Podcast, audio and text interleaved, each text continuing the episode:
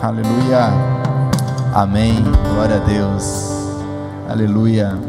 Nessa compreensão, nesse espírito, eu te convido a darmos continuidade com a leitura da palavra do Senhor.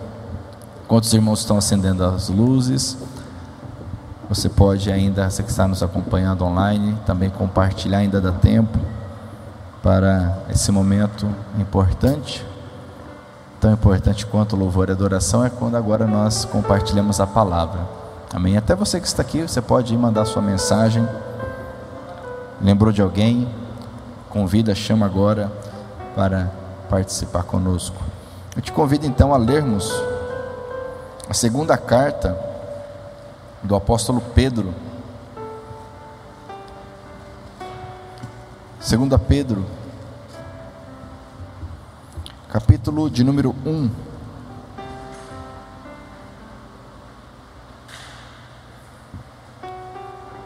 Amém? Eu te convido, se você puder, para lermos juntos, se colocar em pé.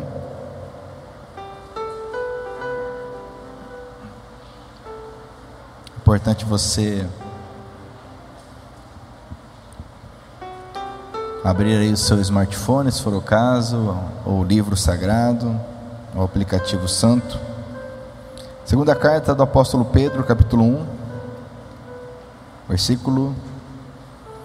Vamos ler o versículo 1, o 2 e o 3. Amém? Glória a Deus. Eu vou ler o versículo 1 sozinho o versículo 2 junto com você e o versículo 3 junto com você. Amém? Vamos lá então? Diz aqui o versículo 1 do capítulo 1 da segunda carta do apóstolo Pedro. Eu, Simão Pedro, servo e apóstolo de Jesus Cristo, escrevo esta carta a vocês que, por causa da bondade do nosso Deus e Salvador Jesus Cristo, receberam uma fé tão preciosa como a nossa. Leia comigo que a graça e a paz estejam com vocês e aumentem cada vez mais, por meio do conhecimento que vocês têm de Deus e de Jesus, o nosso Senhor. O poder de Deus nos tem dado tudo o que precisamos para viver uma vida que agrada a Ele, por meio do conhecimento que temos daquele que nos chamou para tomar parte na Sua própria glória e bondade. Amém? Glória a Deus. Vamos orar mais uma vez e após você pode se sentar para compartilharmos essa mensagem. Pai querido e santo, a tua presença é real aqui e eu peço mais uma vez, intercedo, porque nós sabemos que é um embate, é uma luta para que a tua palavra não seja compreendida, não seja recebida. O próprio Senhor Jesus nos ensinou que quando a semente é lançada, vem o ladrão e rouba para que ela não alcance o, o terreno fértil. Mas eu peço que pela tua ação, pelo teu poder Espírito Santo, cada coração aqui, cada coração que está acompanhando essa transmissão, seja um terreno fértil para esta semente que está para ser lançada, para produzir, para a glória, para a honra do teu santo nome, ó Pai. Eu oro, nós oramos repreendendo o inimigo e abrindo o nosso coração abrindo a nossa mente para recebermos de Ti, em nome de Jesus. Amém? Glória a Deus. Pode sentar por um momento. Amados, então, o tema dessa mensagem, se podemos pôr um tema aqui, é todo o necessário. Todo o necessário. Em Cristo Jesus nós temos todo o necessário. O apóstolo Pedro escrevendo de forma poderosa aqui, ele nos deixa claro que a graça, a paz do Senhor, através do conhecimento, opera, operam em nós, de tal forma que tudo que nós precisamos para fazer a vontade do Senhor está à nossa disposição. E é muito importante, é vital entendermos isto. É necessário compreendermos essa verdade. Porque muitas vezes o inimigo ele nos engana, nos prende, ou nós mesmos nos enganamos e ficamos presos em mentiras, em sofismas, de que não somos capazes, de que não é para nós, de que é muito difícil. Mas olha que coisa tremenda, Pedro escreve aqui: o poder de Deus, versículo 3, nos tem dado tudo. Eu não sei em qual contexto você está, se você está agora naquele momento da vida agradável, tranquilo, ou quem sabe se você está no meio de um mar turbulento, não sei. Mas o fato é que o poder de Deus nos dá, te dá tudo, quer seja no seu espírito, quer seja na sua alma, quer seja no seu físico, tudo o que nós precisamos para viver uma vida que agrada a Ele. Primeiro ponto que eu quero enfatizar contigo é este, é este. Nós temos em Deus. Se você não está conseguindo perdoar, você não está conseguindo mudar, você não está conseguindo superar, em nome de Jesus, a partir de agora, pelo poder do Espírito Santo, você romperá o que for necessário. Quem sabe você está preso a algum tipo de pecado, imoralidade, vício, mentira, ira, não sei. Ou quem sabe você se sente preso de tal forma que você sabe o que tem que fazer, mas você não, conhece, não consegue. Não consegue se desvencilhar. Parece que quanto mais você se mexe, mais amarrado você fica, mais enrolado você fica, não tem força. Em nome de Jesus, a partir de agora, pelo poder da palavra do Senhor, algo diferente vai acontecer na tua vida. Amém? Amém? Você crê nisto? Amém. Isso é muito poderoso. Isso é transformador. Olha o que diz aqui. Da mesma forma que Deus ele faz as coisas perfeitas, amados. Da mesma forma que uma águia ela tem tudo o necessário para voar, de tal forma que aquele filhote que nunca voou, quando ele é lançado pela mãe, lá de cima, ele consegue voar, porque ele tem tudo o necessário, porque Deus fez assim. Da mesma forma que um leão, um filhote, um tigre, filhote, tem tudo para caçar, tem tudo para ser um predador. E sua mãe então lhe ensina, seu pai lhe ensina. Ele tem tudo. Deus fez ele perfeito. Nós, como filhos de Deus, uma vez que nós entregamos a nossa vida ao Senhor Jesus, nos tornamos filhos de Deus. Amém? Quando nós entregamos a nossa vida ao Senhor Jesus, se você não fez isso ainda, faça, porque essa é decisão mais importante na vida de um homem, de uma mulher entregar a vida ao Senhor Jesus, uma vez que nós entregamos a vida ao Senhor Jesus, o poder de Deus nos dá tudo. Olha o que diz aqui, o que nós precisamos para viver uma vida que agrada ao Senhor. Não é tudo o que nós queremos, certo? É uma, há uma diferença aqui gigantesca. E esse é o segundo ponto.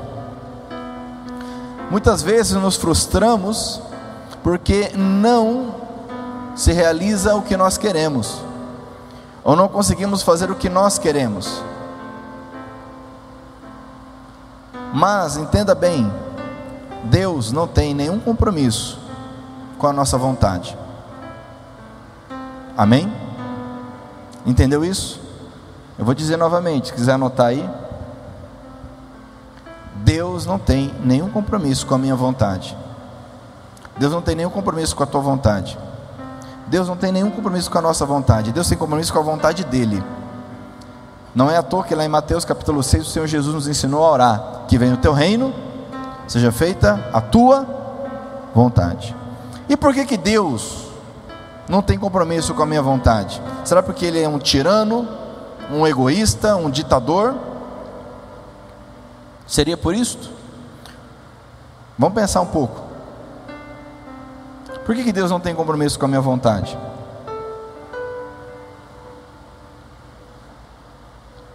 Ora, entender que é porque ele é um ditador, um tirano,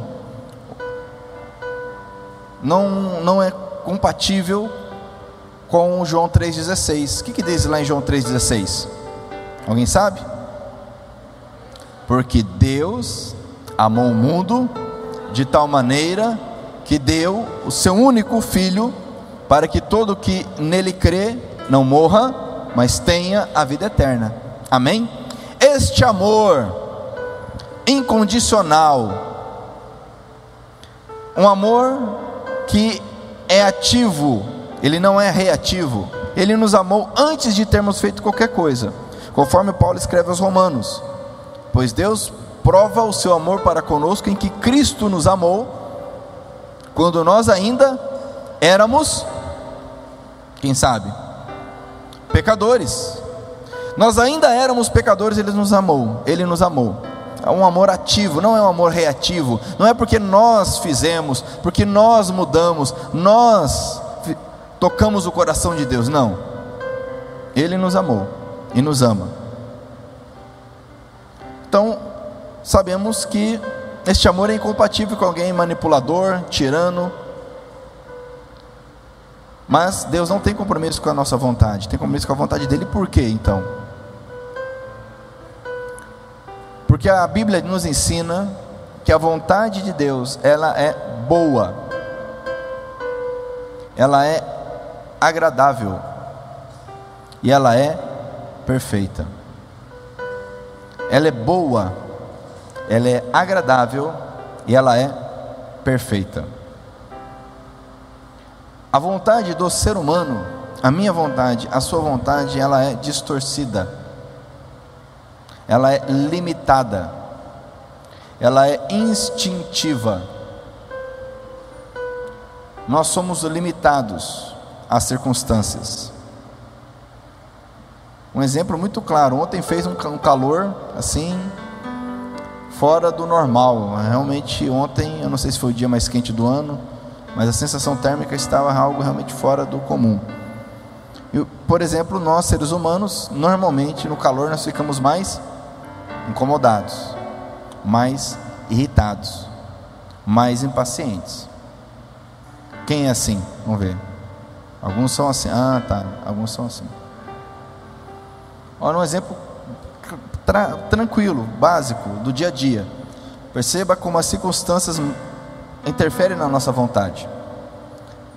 Coisas básicas como sono interferem na nossa vontade. Se você está sem dormir bem, isso interfere na sua vontade, no seu temperamento, sim ou não? Se nós estamos com fome, quem aí fica possessa, se transforma, vira um negócio estranho quando está com fome? Levanta a mão, vamos ver. Tem que orar, não é para dar graças pelo alimento, é para Deus repreender o mal que está na pessoa, né? Porque a pessoa fica possuída pela fome, é um negócio assim desesperador, né? Você percebe como que a nossa vontade ela é pífia, ela é limitada, ela é um negócio muito raso. Deus não tem compromisso com a nossa vontade, tem compromisso com a vontade dele. A vontade dele é boa, é agradável e perfeita, porque Deus não muda. Sabe que quando Pedro escreveu esse texto, há cerca de dois mil anos atrás, Deus era de uma forma. E sabe que de lá para cá Deus não evoluiu, Deus não melhorou, Deus não se aperfeiçoou. Sabe por quê? Porque Ele é perfeito. Deus não muda, Deus não melhora, Deus é perfeito. Entende isso? Deus não muda. Daqui 10 anos, daqui 30, 40, 50 anos, ele continuará sendo o mesmo. E a Bíblia diz que isso é muito bom para nós. Porque se Deus mudasse, se Deus ele tivesse limitado as circunstâncias, o que seria de nós? Mas Pedro nos ensina que o poder de Deus ele nos tem dado é tudo que nós precisamos para fazer o que agrada a Deus, não é para fazer a nossa vontade.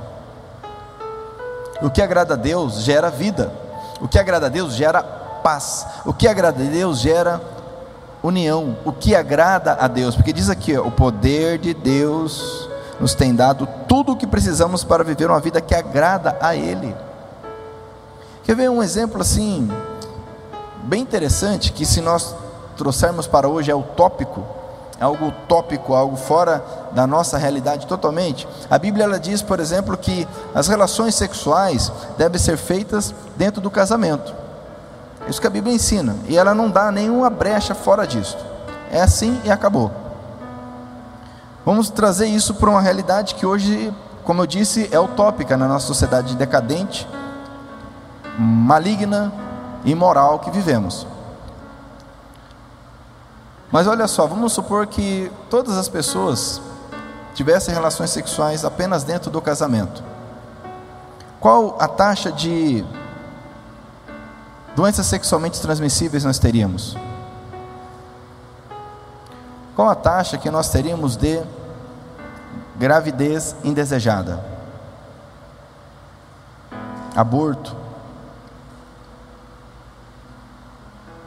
Qual a taxa que nós teríamos de crianças sem pai.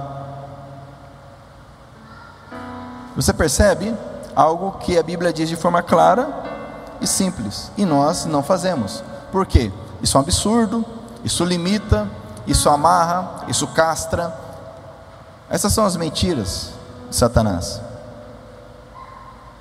Eu não vou nem entrar nessa questão da imoralidade sexual, é só para você perceber como que o padrão de Deus ele é elevado e ele gera vida, ele gera luz, ele gera paz. Você que é casado, imagine se você nunca tivesse tido nenhuma relação sexual fora do teu casamento, apenas com seu cônjuge. Eu acredito que a sua vida sexual, matrimonial seria bem melhor. Isso eu tenho a absoluta certeza. Quando nós aconselhamos casais, uma das coisas que nós percebemos é a comparação. É a pessoa estar com a alma presa em relacionamentos anteriores, em situações anteriores. Isso é muito sério. E para se libertar disso não é fácil. Você perceba que nós temos tudo, o poder de Deus nos dá tudo o que precisamos. Uma águia não precisa de nada para voar, ela já tem tudo. Um tigre não precisa de nada para caçar, já tem tudo. Agora, entenda bem isto. Se um tigre ele é tirado do meio ambiente, colocado em cativeiro, vai chegar um ponto que ele não mais poderá viver em liberdade. Por quê? Porque ele não terá mais condições, ele não conseguirá mais caçar, sobreviver, porque ele foi tirado todo o potencial que um dia Deus deu a ele. Nós vemos isso, você que acompanha notícias sobre o meio ambiente, animais né, que são é, presos, capturados. Aí a, a polícia ambiental recupera esses animais, leva para o cativeiro, cuida só que chega um ponto que não tem mais como soltar no meio ambiente. Por quê? Não tem mais condições de viver todo o seu potencial. Quantos homens e mulheres, presta atenção nisso, por favor. Quantos homens e mulheres não estão vivendo todo o seu potencial? Sendo que Deus, o poder de Deus, nos dá tudo que nós precisamos para viver uma vida que agrada a Ele. E a vida que agrada a Ele, vou repetir isto, é agradável a nós.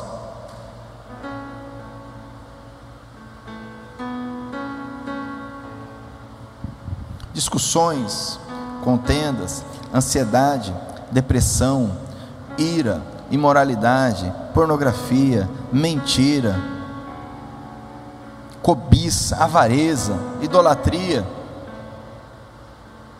Nada disso é agradável a Deus e nem é agradável a nós. Ainda que o pecado tenha ali um prazer momentâneo, ele não é agradável, ele é insaciável, ele prende, ele amarra. Meu irmão, que nessa noite, pelo poder do Espírito Santo, você entenda, receba no teu coração, e que as travas, os freios que foram colocados na sua mente, sejam removidos, em nome de Jesus. Amém? para que você viva o potencial que Deus tem para você. Existem travas que são colocadas em nós. A própria religião coloca muitas travas. Uma das travas que se coloca, por exemplo, na religiosidade é que Deus escolhe algumas pessoas. Deus chama algumas pessoas para viver algo bom. Que algumas pessoas são mais espirituais que outras. Que algumas pessoas são mais capazes do que outras. A religião diz isto. Tanto é que esse formato que nós temos aqui, em que eu falo e você ouve, que é o formato clássico de, de ensino, de mensagem, que é um formato que ele é muito limitado. Por isso que nós temos os pequenos grupos, temos os cursos, onde nós podemos então orar juntos, conversar, compartilhar. Porque esse formato que vem do contexto grego, passando pela igreja de Roma, herança aí que o protestantismo trouxe, infelizmente, em que eu, em tese, como sacerdote, tenho um acesso a Deus, e você é um leigo, né? essa expressão que se usa, né? O, o, o leigo, ele então ouve e obedece. Isso é uma trava maligna. O acesso a Deus é para todo aquele que crê. E pena que eu não ouvi nenhum amém.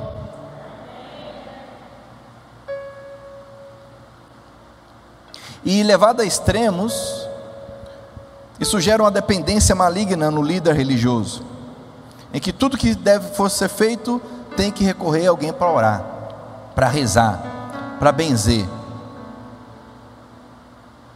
A pessoa tem acesso, você homem, você mulher tem acesso direto a Deus. Você crê nisso? Crê mesmo? Você tem convicção disso no teu coração? Amém? Eu não tenho nenhum acesso a Deus diferente do que você tem. Mas, levado a extremos, as pessoas ficam presas, é uma trava. E o poder de Deus, o potencial de Deus para termos uma vida que agrada a Ele fica limitado a quê? A alguém. Alguém orar, alguém pôr a mão, alguém fazer algo.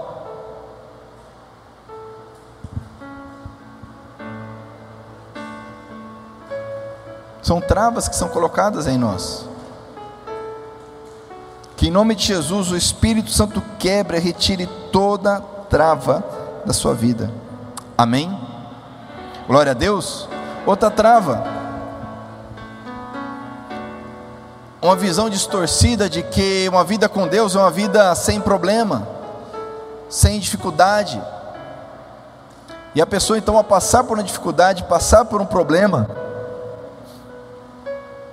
ela então se deixa levar por esse engano de que Deus, por algum motivo, não está com ela, por algum motivo, Deus não está agindo na vida dela. Só mentira. As dificuldades são inerentes a este mundo que nós vivemos. Por quê? Porque este mundo é caído. A Bíblia diz que este mundo é tenebroso. A Bíblia diz que o príncipe deste mundo se levantou contra Deus. Quando Satanás tentou a Cristo, ele disse: Ó, se você se prostrar e me adorar, eu te darei todos os reinos da terra. Presta atenção. Satanás disse a Jesus: Se você se prostrar e me adorar, eu darei, eu darei todos os reinos da terra. Ora, se ele pode dar, de quem que é? É dele, sim ou não? Satanás ele exerce autoridade sobre todos os reinos da terra. Sabe por quê? Porque quando Deus fez o homem, Deus disse ao homem: governe, domine. Quando eu falo homem, ser humano, homem e mulher, governe, domine. Eu te dou autoridade.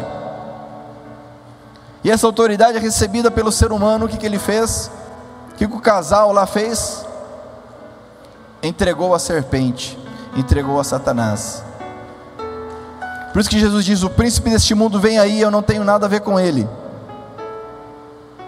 Por isso que diante de Pilatos Jesus disse: O meu reino não é deste mundo.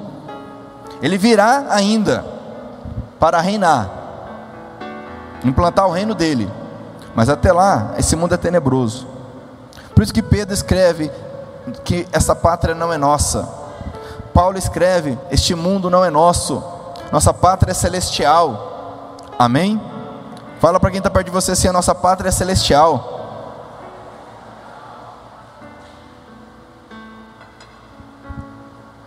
É uma trava. As pessoas então passam por dificuldade, acredita que Deus não é com elas.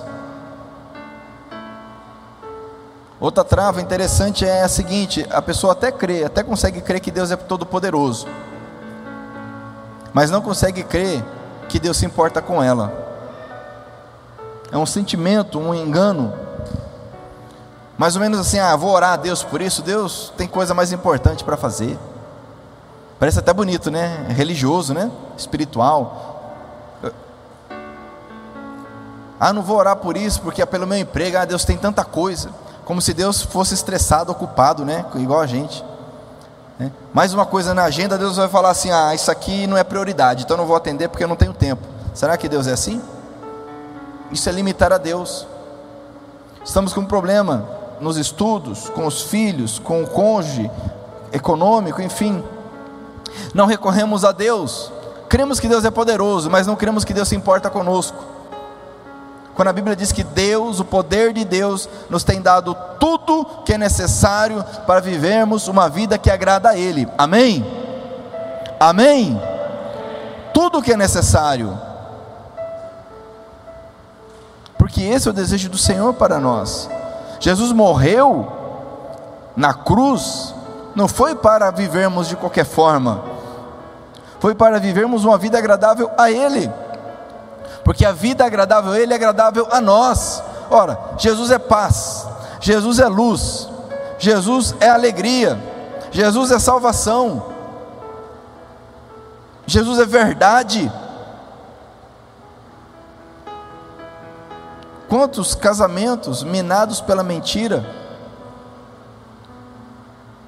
Não há verdade. Relacionamentos minados pela mentira. Jesus é a verdade. O que é agradável a Deus é agradável a nós. Agora, o contrário não é verdadeiro. O que é agradável a nós não é agradável a Deus.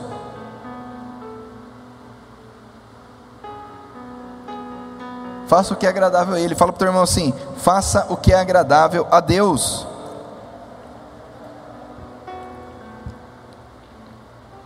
Olha só, o poder de Deus nos tem dado tudo o que precisamos para viver uma vida que agrada a Ele, por meio do conhecimento que temos daquele que nos chamou para tomar parte na sua própria glória e bondade. Por meio desse conhecimento, nós temos condições de receber esse poder. E como eu tenho conhecimento da parte de Deus?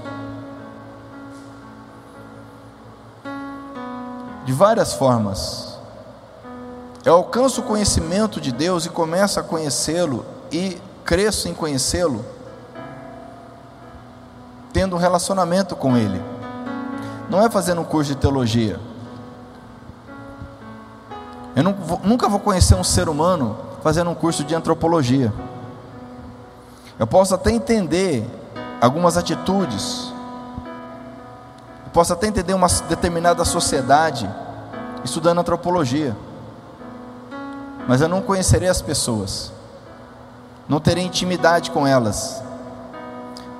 Teologia, conhecimento teológico, ele é importante, ele é necessário, mas isso não gera conhecimento, intimidade de Deus. Eu preciso ter conhecimento de Deus. Para que eu tenha conhecimento de alguém, é preciso ter um relacionamento com essa pessoa. Uma das expressões da Bíblia, se referindo à união entre, do casal, é: e Fulano conheceu Fulana. E Adão conheceu sua esposa. Jacó conheceu sua esposa. O conhecer bíblico é um relacionamento íntimo. Através do conhecimento de Deus, eu preciso conhecê-lo. Isso é possível é possível conhecer a Deus, é possível ter um relacionamento com Deus, é possível. Amém? É possível, isso não é para alguns eleitos especiais, isso é para todos. E o desejo de Deus é tanto, desejo do Senhor é tão grande por esse relacionamento que Ele deu o seu único filho.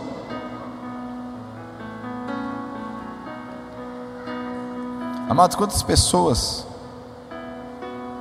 entram em crises por conta de relacionamentos que não deram certo? Homens perdem a razão, matam. Outros, homens ou mulheres, ficam depressivos, nunca mais se recuperam por conta de um relacionamento.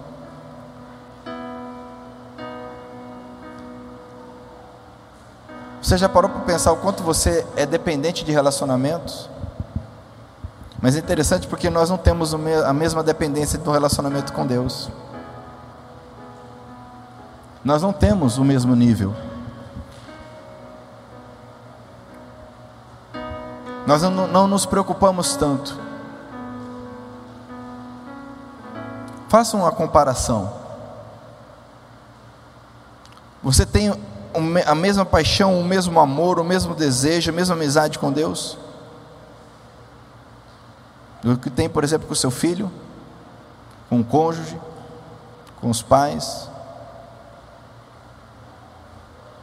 Mas muitos estão vivendo sem Deus, e vão para a eternidade sem Deus.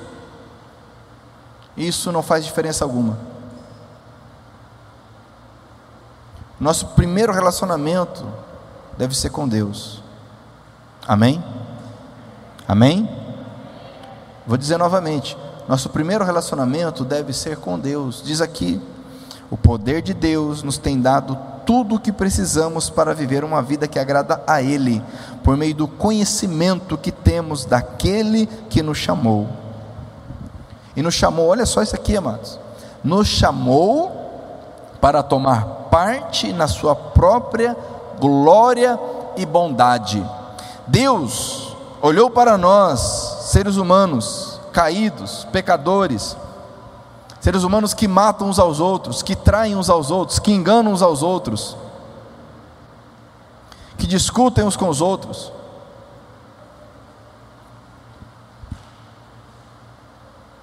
Quantos de você, quantos, quantos maridos aqui, quem é casado aqui? Levanta a mão aí.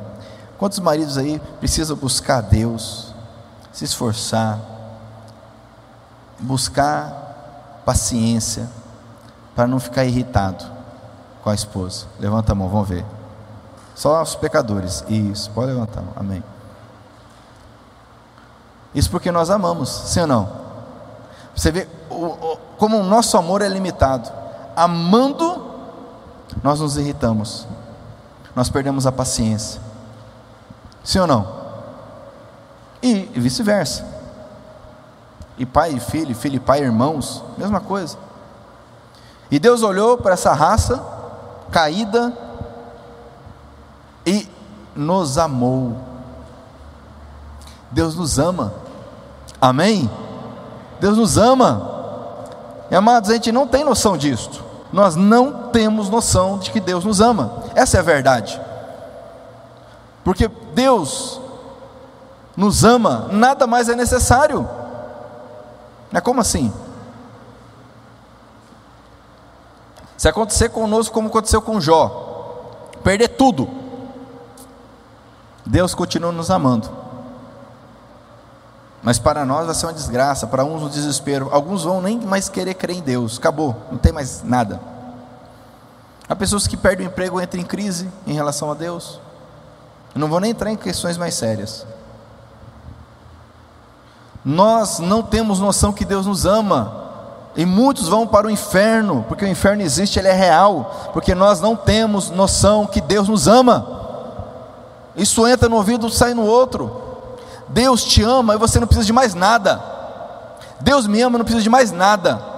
Ah, mas Deus é bom, dá um cônjuge, um filho, um, um emprego. É verdade, mas se Ele não der nada disto, o amor dele é suficiente, é eterno, é imutável. Eu vou para a eternidade com Ele.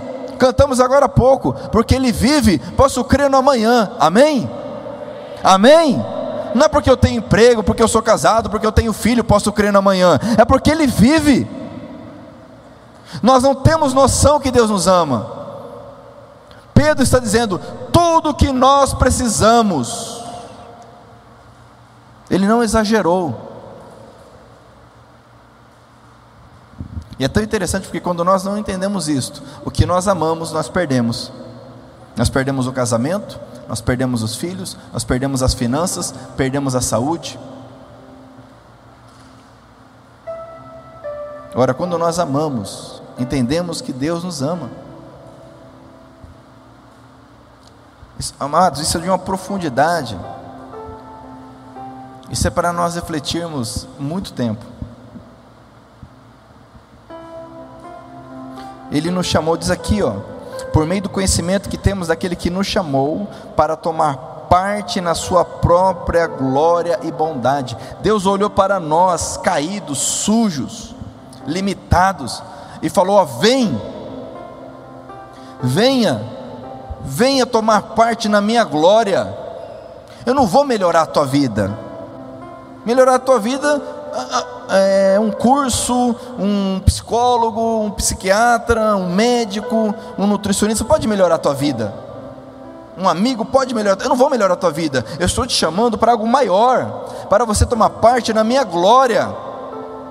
Tem noção que é a glória de Deus? Deus nos chama, diz aqui, para tomarmos parte na Sua própria glória e bondade.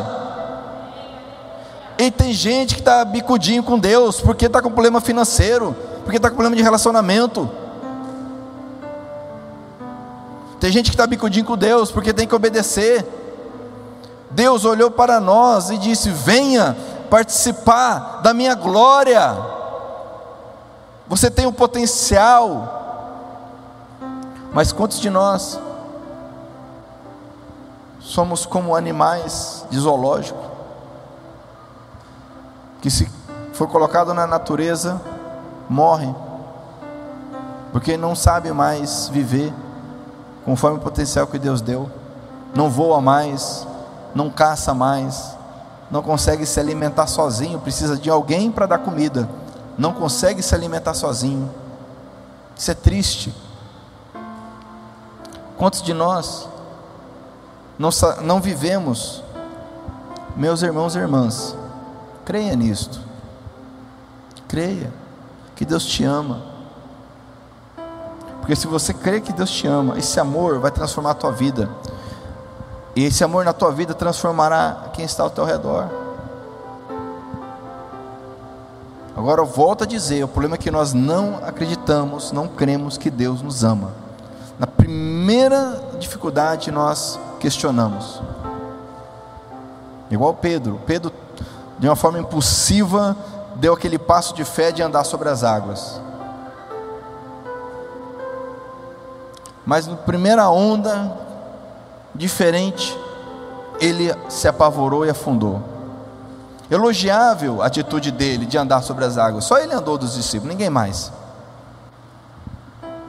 Mas de uma forma impulsiva.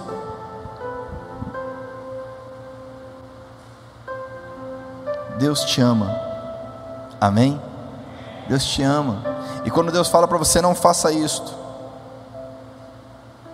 Como a Bíblia nos ordena, não faça isto. Isso é amor, isso é zelo, isso é cuidado. Você tem filho, você sabe disso. Você tem filho pequeno? Quantas vezes no dia teu filho chora porque você falou não para ele?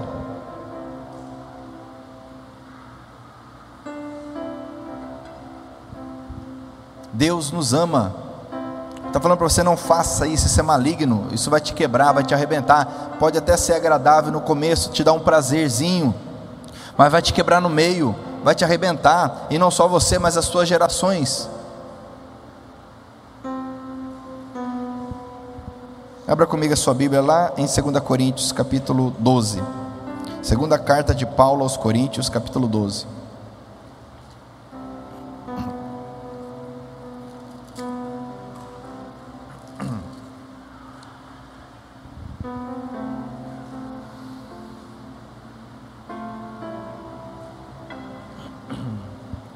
Nós já vamos para o encerramento. Aqui no capítulo 12, Paulo está exortando a igreja e começa a trazer algumas situações que ele viveu, algumas experiências dele. O contexto ali é que alguns estavam questionando a autoridade de Paulo, dizendo que Paulo não era um apóstolo de verdade, que Paulo era é, mais um. E Paulo então traz ali algumas situações. Eu não vou ler todo o contexto, mas olha que interessante aqui. No versículo 7, mas para que não ficasse orgulhoso, para que não ficasse orgulhoso demais por causa das coisas maravilhosas que vi, eu recebi uma doença dolorosa, as versões mais antigas, um espinho na carne, que é como um espinho no meu corpo. Ela veio como, ela veio como um mensageiro de Satanás para me dar bofetadas e impedir que eu ficasse orgulhoso. Três vezes orei ao Senhor, pedindo que Ele me tirasse esse sofrimento. Mas Ele respondeu: A minha graça é tudo o que você precisa pois o meu poder é mais forte quando você está fraco. Portanto, eu me sinto muito feliz em me gabar das minhas fraquezas, para que assim a proteção do poder de Cristo esteja comigo. Eu me alegro também com as fraquezas, os insultos, os sofrimentos, as perseguições, as dificuldades pelos quais passo por causa de Cristo. Porque quando perco toda a minha força, então tenho a força de Cristo em mim. Primeiro entenda que isso é uma experiência de Paulo. Paulo está falando a experiência dele, ok? E Paulo traz aqui algumas situações, e Paulo, ele viveu uma intensidade no relacionamento com Deus, que o próprio Pedro escreve em suas cartas, em uma das suas cartas, dizendo: Olha, o que Paulo escreve é muito bom, mas é difícil de entender. Tamanha intensidade do, das coisas que Paulo entendeu e compreendeu da parte de Deus. E aqui ele está falando de algumas situações, ele diz, porém, Deus me conhecendo, Ele sabendo que eu poderia ficar orgulhoso disto, e cuidando de mim, zelando por mim, então Ele me colocou uma situação, o tal do espinho na carne, que muitos há séculos especulam que seria isso, que não nos interessa, se interessasse, Deus teria deixado de forma clara na Bíblia. Deuteronômio 29, 29 diz: o que é revelado por Deus é para nós e nossos filhos. Amém? O que é oculto é, pertence ao Senhor. Simples. Mas o fato é que isso incomodava demais Paulo. E Paulo orou, nenhuma nem duas, mas três vezes. E Deus, de forma muito clara, amorosa, disse: Paulo, a minha graça te basta. O que, que você quer mais? além da minha graça. Parece que Paulo estava esquecendo que outrora ele perseguiu a igreja, outrora ele fez com que pessoas negassem a Cristo. É, eu não sei se você já parou pensar nisso. Como é que você faz alguém negar a Cristo?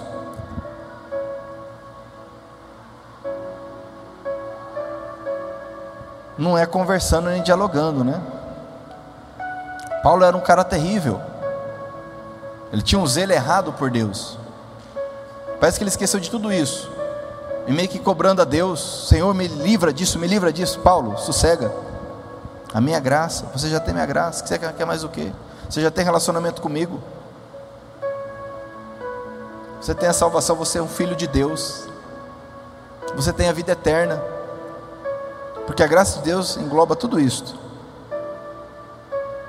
que mais você quer? E se eu estou permitindo é porque você suporta. Eu não esqueci de você. Meu irmão, Deus não esqueceu de você. Amém? Fala para quem está perto de você assim: Deus não esqueceu de você. Nós é que não confiamos nele. Deus não esqueceu de nós.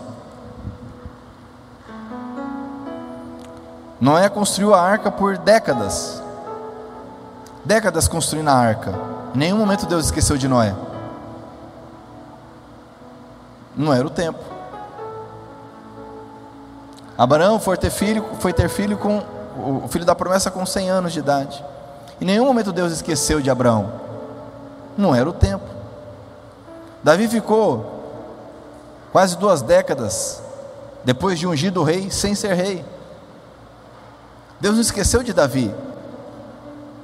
Deus não esqueceu Saul lá no trono, porque Deus falou que ia tirar Saul, mas passou, passaram dois anos, cinco anos, dez anos, vinte anos, e Saul não saía do trono. Deus não esqueceu Saul lá. Deus não esqueceu de Davi. Deus não se esqueceu de você, meu irmão. Amém? Deus não esqueceu. Creia nisto, creia que o poder de Deus, através do conhecimento, do relacionamento com Deus, nos dá tudo o que é necessário para vivermos uma vida que agrada a Ele. Amém? A religião não faz isto, é um relacionamento com Deus que gera isto, e é o que nos falta. Eu quero encerrar com isto, é o que nos falta. Lá em Mateus capítulo 6, naquela continuidade que nós estávamos algumas semanas atrás, Deus diz: Olha, não faça como os pagãos, como os incrédulos que ficam preocupados: o que, que eu vou vestir, o que, que eu vou comer. Deus cuida de vocês. Deus cuida. Dá certo, amados. Está dando certo. Fala para o teu irmão assim: está dando certo, meu irmão. Rapaz, o mundo em crise, pandemia. Você está aqui, nutrido, saudável, vestido. Está dando certo. Ah, mas você não sabe, amanhã tem coisa. Todo mundo tem problemas.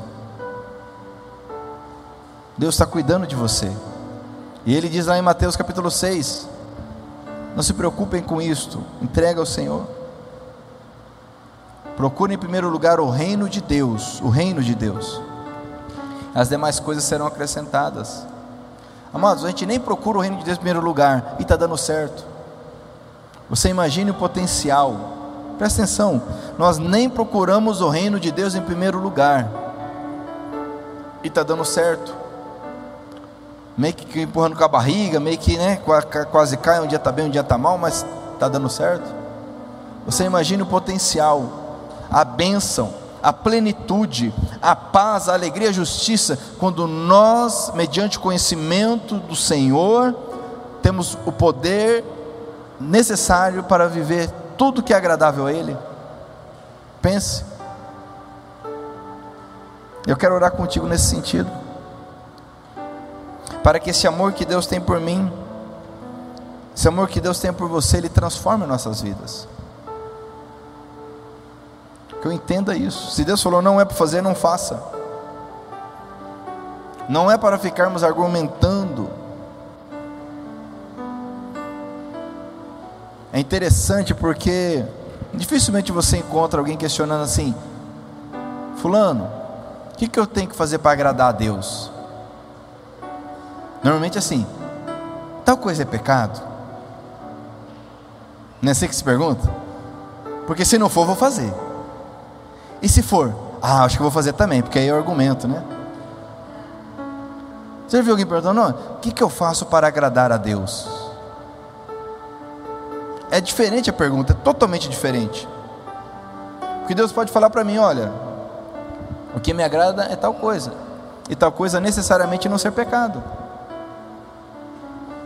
Lá em Hebreus diz para nós corrermos a carreira que está proposta para nós, tirando todo embaraço, tudo aquilo que nos atrapalha e o pecado que nos assedia.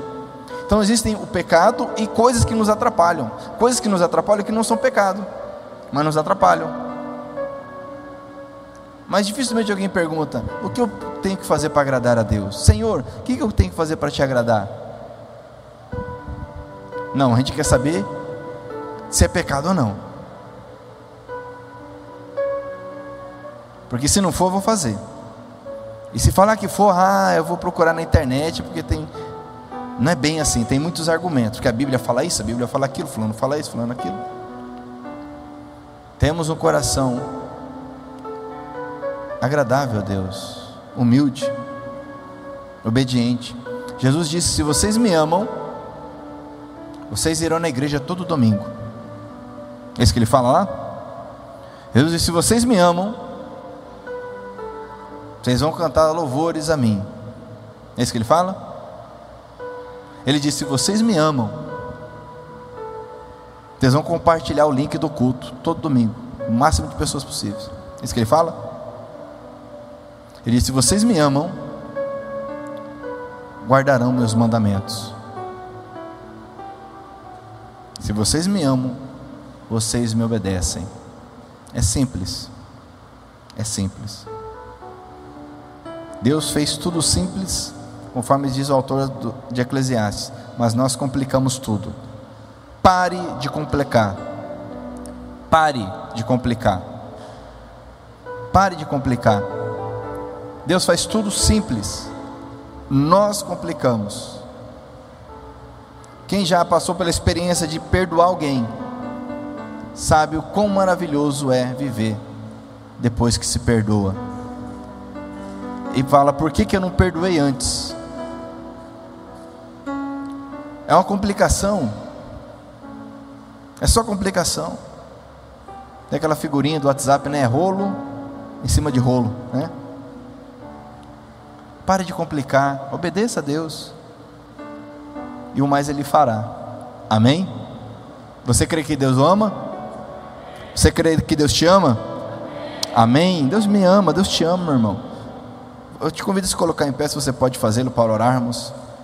Glória a Deus. O Ministério de Louvor vai ministrar aquela canção. Amém? Enquanto ela ministra aquela, aquela canção, nós vamos orar. Meu irmão, não complique. Obedeça. Obedeça ao Senhor. Conheça Ele. Conheça. Ore na sua casa, ore no seu trabalho, converse com Deus, leve a Ele as suas preocupações, leve a Ele as suas ansiedades. E o mais Ele fará. Vamos orar? Eu te convido, se você quiser fazer a tua oração primeiro, antes de orarmos juntos, ore ao Senhor com base nessa mensagem com base no que você ouviu, quem sabe isso ministrou ao teu coração algo específico. Coloque agora diante de Deus. Pai querido, eu oro, nós oramos, ó Pai. Eu oro, ó Deus querido, grato, grato porque realmente o Senhor me ama. Indo, Deus, que eu não consiga compreender a largura, o comprimento, a profundidade deste amor. Eu quero, Senhor, eu quero, eu preciso através do Teu Espírito Santo, viver baseado, confiante, guardado por este amor. Senhor, nós somos tão falhos. Ao primeiro sinal de vento, ao primeiro sinal de tempestade, nós começamos a duvidar do Seu amor por nós.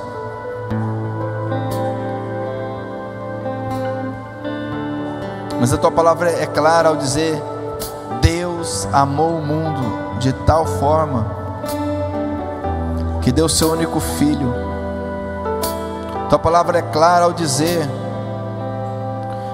que Deus mostra o seu amor para conosco em que Cristo morreu por nós, sendo nós ainda pecadores. Perdoa-nos, Senhor, por não compreendermos este amor. Perdoa-me, Senhor, por não viver, compreender este amor plenamente, mas eu peço e quero a cada dia compreender mais, viver mais o amor do Senhor, porque a tua graça me basta, o teu amor me basta, tudo mais são circunstâncias, tudo mais é circunstancial tudo mais passa, é limitado, tem seu tempo, mas o teu amor é eterno, o teu amor é maravilhoso, o teu amor é perfeito, o teu amor não está condicionado às minhas atitudes. Obrigado, Senhor. Eu te convido a cantar esta canção como uma oração ao Senhor. Faça dessa canção uma oração a Deus. Se você quiser continuar orando também, fica à vontade.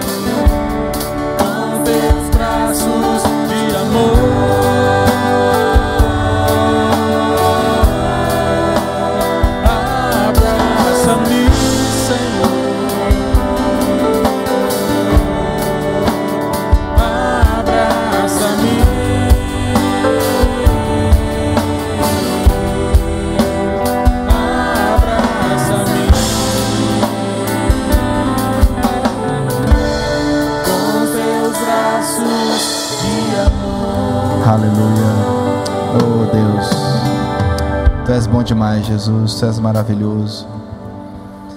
Ó Deus, que este amor, dia após dia, transforme cada homem e cada mulher aqui, Jesus. Que este amor, dia após dia, fortaleça, constranja cada um de nós para vivermos a tua vontade. Tua vontade é boa, agradável e perfeita. Ajuda-nos, Senhor, a compreender o teu amor e a viver todo o potencial que o Senhor tem para nós. Em nome de Jesus eu oro, nós oramos. Se você quiser orar comigo, diga assim: Senhor, Senhor Jesus, a minha vida eu entrego ao Senhor. O meu desejo é conhecer, compreender, viver o teu amor pela minha vida de forma profunda, em nome de Jesus. Eu oro crendo que o Senhor é comigo. Eu oro em nome de Jesus. Amém? Glória a Deus, aleluia. Deus é bom demais, amados. Deus é maravilhoso. Se você foi ministrado por essa mensagem, você pode divulgá-la né, ao longo dos dias, compartilhá-la em nome de Jesus, tá, tanto no Facebook quanto no YouTube. Amém? Glória a Deus. Antes de orarmos encerrando, eu vou orar pelas ofertas, pelos dízimos. Vamos louvar ao Senhor com uma canção e após então estar encerrado, eu gostaria de orar com os homens no final. Eu também tenho alguns duas, dois recados para os homens. É, e minha amada também quer orar com as mulheres após o culto. Coisa rápida. Amém? Glória a Deus. Então eu vou orar aqui. E após o louvor está encerrado. Pai querido, nós oramos, somos gratos a Ti pelo Teu amor, pelo Teu cuidado. Somos gratos a Ti porque realmente essa palavra, Senhor, nos fortalece, nos anima. Eu peço que essa palavra não seja perdida, esquecida de forma alguma, Senhor. mas que ela realmente continue a produzir em nós mudança, vida, vigor, para a glória, para a honra do teu santo nome, Jesus. Pai querido e santo, nós também consagramos as ofertas, os dízimos ao Senhor. Sabemos que tudo que existe nos céus e na terra é teu. Somos apenas mordomos do Senhor. E pedimos a sabedoria para administrarmos, de forma a honrar o teu nome, de forma a implantar o teu reino, em nome de Jesus. Eu peço também a provisão do Senhor para cada lar aqui representado, que a tua mão, a tua graça traga o socorro, o alívio necessários. Em nome de Jesus eu oro, nós oramos, gratos a Ti. Amém? Glória a Deus. Então, com esse louvor, estamos encerrados. Deus abençoe a todos. Em nome de Jesus. Amém?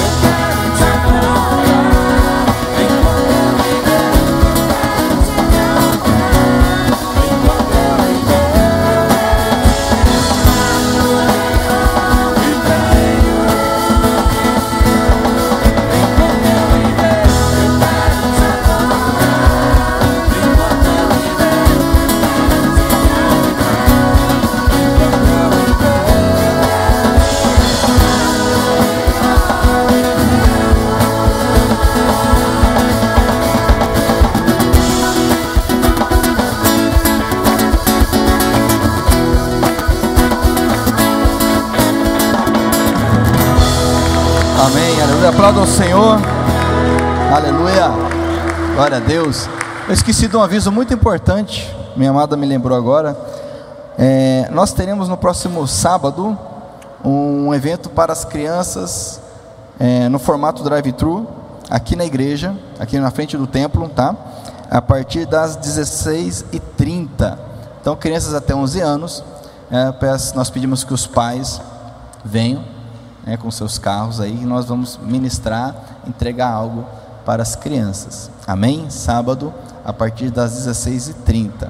E mais informações, é, também pode, se qualquer dúvida, nos procure. Mas a gente aí, sábado, a partir das 16h30. Amém? Vão na paz do Senhor, Deus abençoe a todos, em nome de Jesus. Amém. Glória a Deus.